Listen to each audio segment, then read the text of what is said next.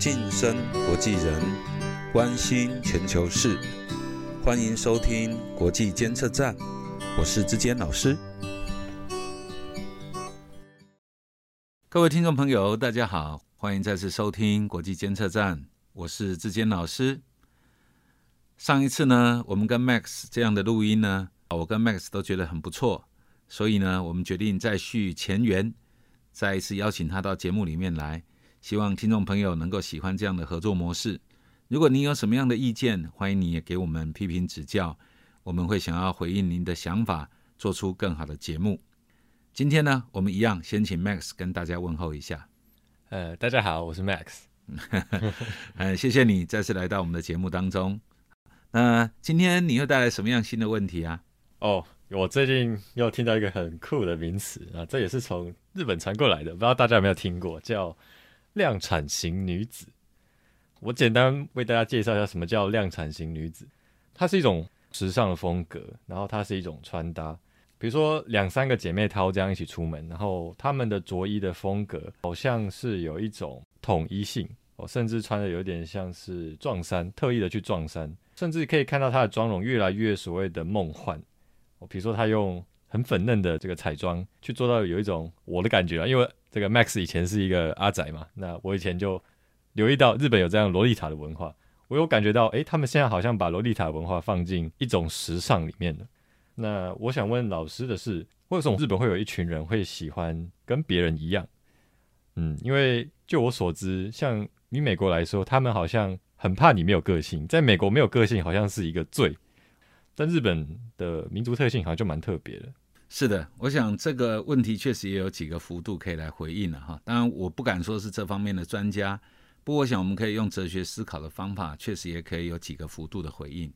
第一个就是你刚刚所提到的，就是这是不是一种民族性？那我们都知道说日本的群性是比较高的，有人开玩笑说，只要对日本人说这是命令，他就会服从。那当然这是一个开玩笑，我这边没有要贬义这个日本文化的意思，我相信听众朋友也不会误会。那其实群体性高，并不见得是一个坏事。就你可以发现，他们的整体性合作，或者是这种社会的秩序，通常都会有比较高度的一种表现。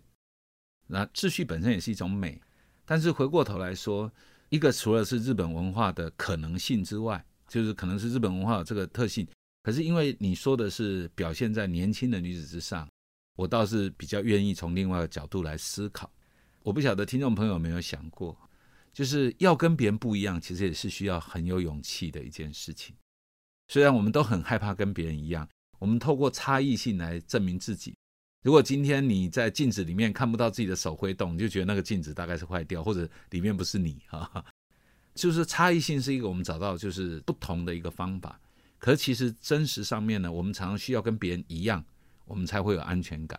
我常我常开玩笑说，最常见的就是。哎，今天有个小朋友到学校来了，然后他说啊，今天要带作业哦，或者今天要写，今天要考试哦，那他会很紧张，因为他以为只有他不知道或他忘了。可如果别人跟他说，哎，我也没有带，然后他好像立刻就获得安慰了。哦，至少两三个都一样，好像这件事就不严重。那如果班上一半人都这样，那这件事变成根本就可以忘掉了，好像没什么大不了。你可以看到，就是说群性当中，这里面也有一种安全感啊，就是大家都一样的时候。我们可以互相依偎，互相取暖。我们可以不必那么为自己的行为负责。我觉得这种所谓的，你刚刚用了一个词叫“萝莉控”，是不是？萝莉塔哦，萝莉控是喜欢萝莉塔的人 哦，是这样的哦。这个我必须要承认这一块我是很无知的哈。我在想，应该也有这个幅度，就是当我们都一样的时候，好像我就不必为我自己负责，或者至少不用负那么大的责任。那这个在青少年的次文化里面，我想可以经常的看到。但是今天我想也不是只有青少年，是不是我们也越来越一样呢？你要吃什么随便啊，跟你一样，好像这样子，我也不必为这个选择的对错好坏负责任。那么抉择本身到底是强调要适合自己，还是要为别人负责呢？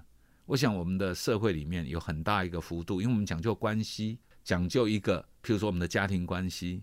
我们的亲友的关系，在在婚姻关系中，我们常常考虑的不仅仅是自己的抉择，也是我们所关心的人，他们彼此是不是能够融合在一起。那你会发现抉择的压力是蛮大的。那如果不用抉择或不用，我记得以前呢，很多学生希望打破制服，希望不要穿制服，可是最后你会发现，哎，穿制服也蛮轻松的，我不必为很多事情，不必为很多的结果来来负责任。我自己愿意从这个角度来回应这个现象，我想说不定会有比较不一样的理解方，是不是？我们能更能够了解这样的现象呢？可以交给听众朋友们去自己做决定。哦，那我这边想要再进阶的这样问，就是如果大家都一样，可是他们还是要面对，比如说西方文化的这一种个人主义的精神，也就是特别是在职场上，如果大家都一样，是不是就很容易被取代？我在想，这是不是也是他们要面对的课题？因为可能美国人这么喜欢这个 personality，就是我我要找到我自己无法被取代的那一部分。那我想修正一下你的问题，就是是不是美国人很喜欢这种所谓的这种个个别独特性？那我们看到美国的电影啊文化里面是这样，但我不敢说是不是每个美国人都这样。其实这是不是一个普遍性的美国文化，这个我还不敢说。可是确实我们可以看到，就是西方文化，特别是基督宗教的背景里面。对于个人是更基本的尊重，更讲究对个人的尊重。刚刚我就说，我们可能会认为个人跟群体一样重要，甚至会觉得群体利益比个人重要。但是在西方世界里面，大多数的这种价值观恐怕表现的都是个人比群体要来的优先。我相信这个倒是一个比较具有普遍性的一个说法。但是你刚刚的问题是说，那是不是容易被取代呢？我倒是也愿意换另外一个幅度来回答你。你有没有发现，在我们华人的社会或者是东方的社会里面，一家公司聘用你了，就很少会 fire 你，就是会 fire 一个人，大概就是大事啊，不得了的事情，啊或者跳槽这件事，好像也是在在我们的东方的社会里面，也相对来说是一个比较大的事情啊。比如说有一个人一生可能做过五个公司、十个公司，大概我们大概不会觉得是一件很了不起的事，可是回过头来，你可以发现。在这个西方的文化当中，就是 好像一个人跟公司之间的关系，合则聚和不合则散，好像是很平常的事。或者我们来说，在华人的社会或东方的社会，离婚都是一件很可怕的事，或者就是一件相当负面的事，怕人家知道，或者是不希望人家都知道。可是你可以发现，在西方的社会里面，离婚是非常个人的事情，他跟其他的人关系不大，别人不应该在这个上智慧太多。所以刚刚说的就是这个取代性的问题，好像在东方的社会，这至少在职场上，你会发现说，好像好做得好好的，没有什么大错，就会一直做下去。那跳槽和离开一家公司，好像就是比较少数人的行为。可是相反的呢，我在西方的文化当中会觉得，哎，如果别人出更高的价格，或者是出更好的条件，我离开是很。是很自然而然的，而且搞不好我多跳槽几次，我的薪水会增加，我的这个可交换的价值、可利用的利益，或者是我的身份地位，还会可能还会因此而提高。这里面可能有一些不同的一些文化的因素在内。所以你刚刚提到说，好像会害怕被取代。我常常在我们华人的社会里面会看到，就是职场上表现的很积极的人，常会受到同才的一些压力，或者是有一些好像觉得说你有点问题。你干嘛那么积极的表现？你怎么那么特别？对，有一点特别。譬如说，在课堂上就很清楚，至少在我自己的教书生涯当中，台湾的学生如果在课堂上经常发出意见，或者表达回应老师的问题，或者是表达出自己的看法，大概他的人员关系不会太好，他会受到相当的压力。可是你可以看到，在西方的文化里面，对一个问题回应或者提出自己的意见是那么自然，而且是理所当然的事情。我觉得在这里面。也就是回应你刚刚说，为什么他们不害怕被取代？可能这个取代的情况就很少。我只要做的不出差错，可能比我做的非常优秀要来的更重要。这是不是我们社会上的一种值得我们反思的问题呢？至少我在教育现场上，我是觉得这个真的有问题。倒不是为了表现独特，有时候人本来就是独特的，可是我们好像刻意要去表现出合群性。好像刻意要表现出跟别人一样，更可怕的是，我觉得这并不只有在青少年的这个阶段，而且是在成人的世界里面，好像是这样。嗯，这让我想到以前这个学英文写作的时候，就英文写作的逻辑不太一样。我以前那种国小在学中文，就是中文写作的时候，很喜欢把一件事情的好哦拿出来讲一遍，然后第二段就讲这件事情的坏处，然后第三段就是把它整合在一起，就说哎，这个东西有好有不好。那当我在学那个英文写作的时候，我的老师就跟我说，外国人不是这样看一篇文章的。如果你没有特定的立场，你就没有办法深入。那你没有办法深入的话，大家没有花就没有必要花时间再来看你的文章。所以我就觉得，嗯，这是不是我们文化中喜欢讲中庸或者是和这件事情的一种一种文化？但是我有留意到，西方特别喜欢讲批判性，但他的批判性其实是一种蛮积极的一种超越的方式，就是诶，我有人批判我，然后我就可以在的原本的系统或是状态中再有所提升。那我觉得这是好像是两方面哦，一个在讲超越，一个在讲整合。那不知道志坚老师有什么样的看法？我觉得你刚刚提到中庸啊，我觉得这中庸之道在这边运用啊，要小心误用。嗯，不要忘了另外一个词，孔子至少提出来就是所谓的乡愿，乡愿文化。中庸之道是前日叫执两而用中啊。两就是两个极端啊，知道两个极端的立场，然后能够执两而用中，那知道两个执着的端点之后，能够取其中道而行。那如果我们换一个角度来说，至少我个人的看法，这个中是一种超越的中，就是超越了原来的两个固执的点，或者超越了两个原有的极端，找到一个调和之道。像我个人的定义，就是在两个矛盾之中找到和谐之处，就是我对智慧的定义。我个人在过去的教书生涯中，用这个定义，我觉得能够回应很多问题。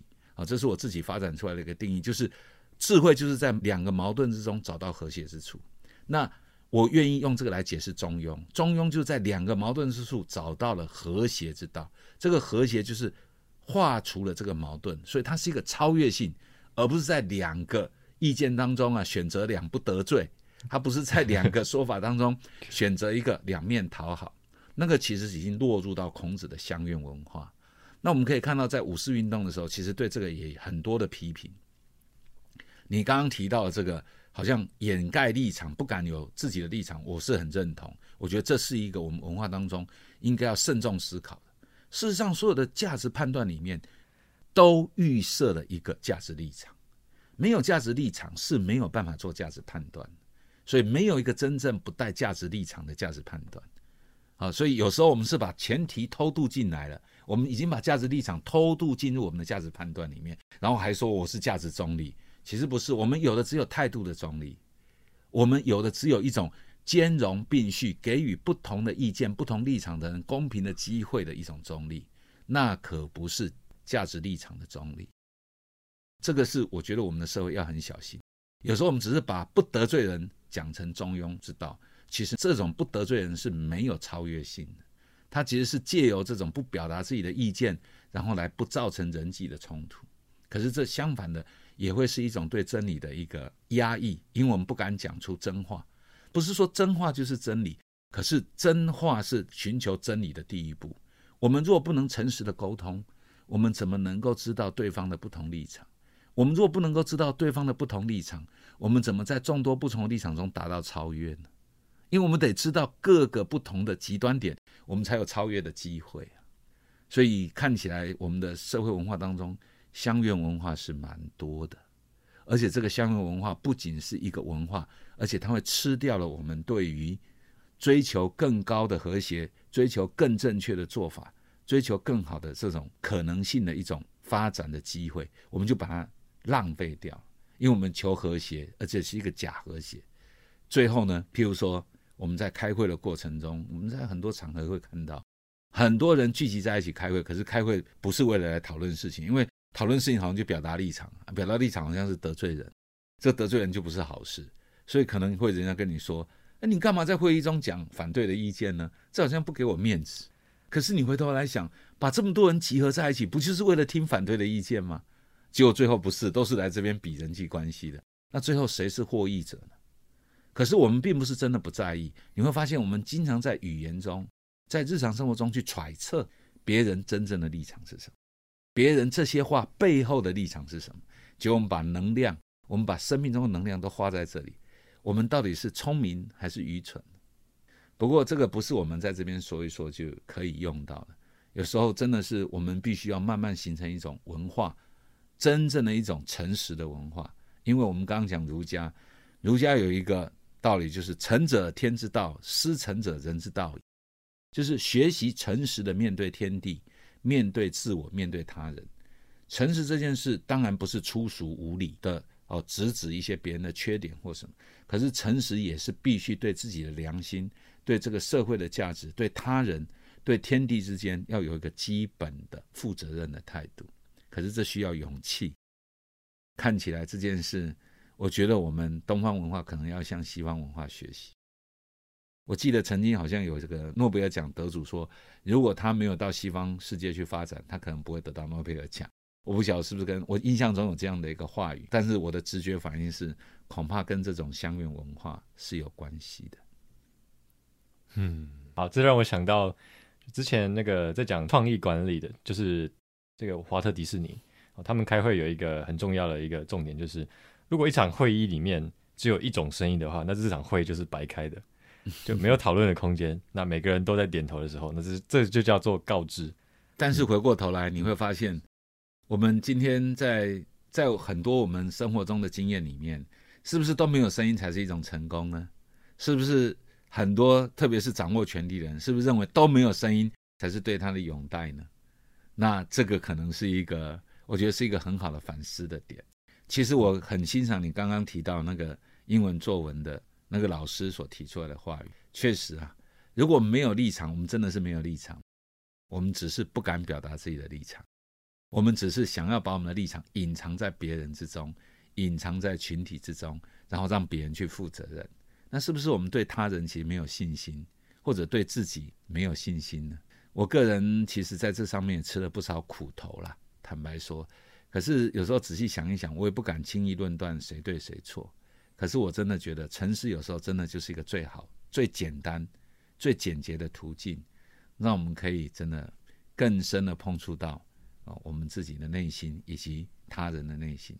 我觉得诚实是最好的沟通之道。不知道我们的社会是不是也能够认同这样的话语？